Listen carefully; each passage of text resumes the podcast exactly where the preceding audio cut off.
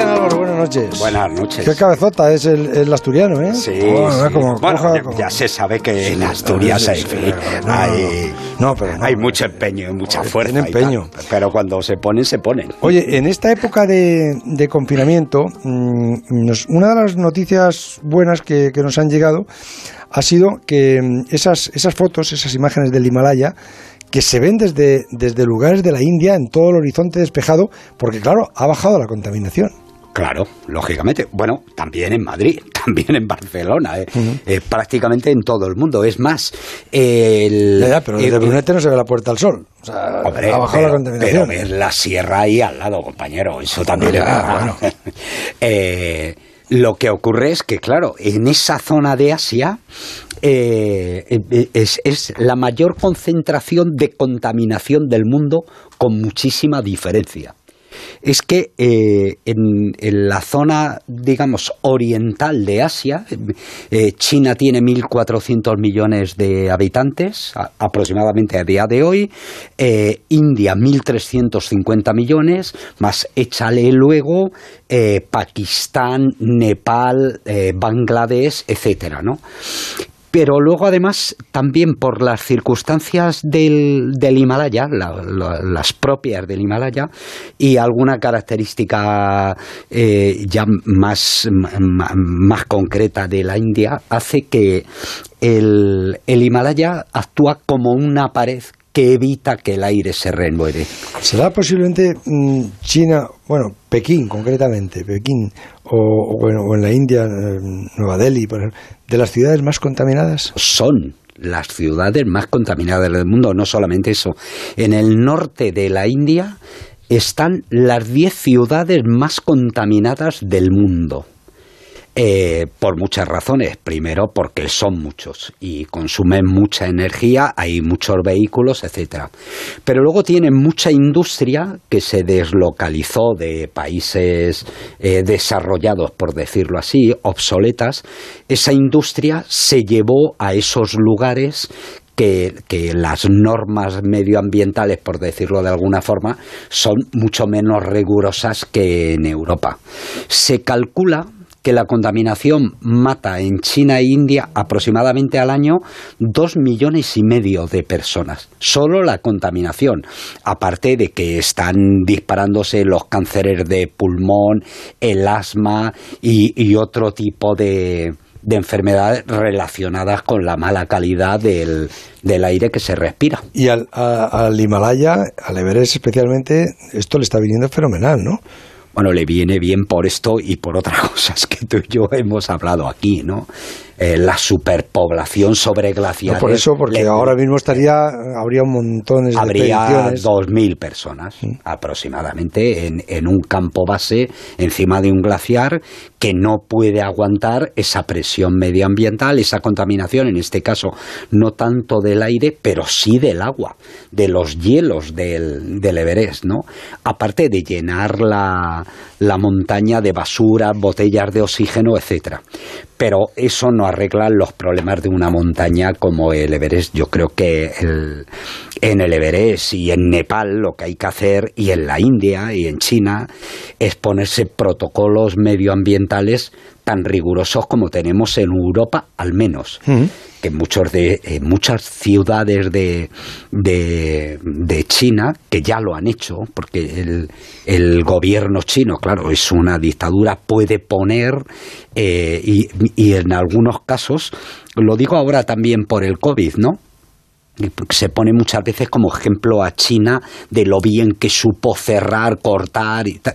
Pero, pero coño, es que... Bueno, eso todavía eh, no lo sabemos. eh, bueno, eh, eso también... Supuestamente Sí, cortaron eh, muy bien, pero no sabemos cómo pe- empezó eso y cómo cortaron también sí. y si no lo tenían previsto. Mm, eso también es verdad. Y, y de esto seguramente hablaremos en los próximos meses. Pero a lo que me refiero es, en ningún país democrático se podrían ver las imágenes de, de gente cazada por la calle como, como se han visto en el Facebook o en, o en Internet o en los periódicos. ¿no? A lo que me refiero es... mm, China ha tenido posibilidades. Yo estaba en Pekín cuando lo de las Olimpiadas.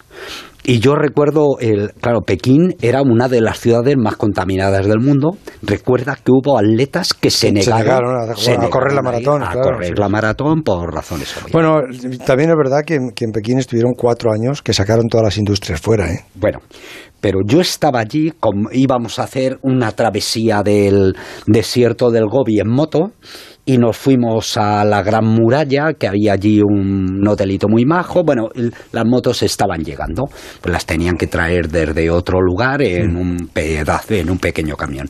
Y de repente, lo que, no vienen las motos, que no vienen, y nos decía el transportista, estoy a 75 kilómetros. Y lo que había ocurrido es que había una comisión del Comité Olímpico revisando el aire de, de Pekín y entonces las autoridades chinas cortaron toda la circulación a 300 kilómetros de Pekín. Y entonces yo recuerdo que cuando salíamos de, la muralla china en dirección al, al oeste, vimos cientos de kilómetros, autopistas enteras, de camiones parados y la gente durmiendo debajo de los camiones, haciendo todo con la comida era gente que iba vendiendo por los lugares.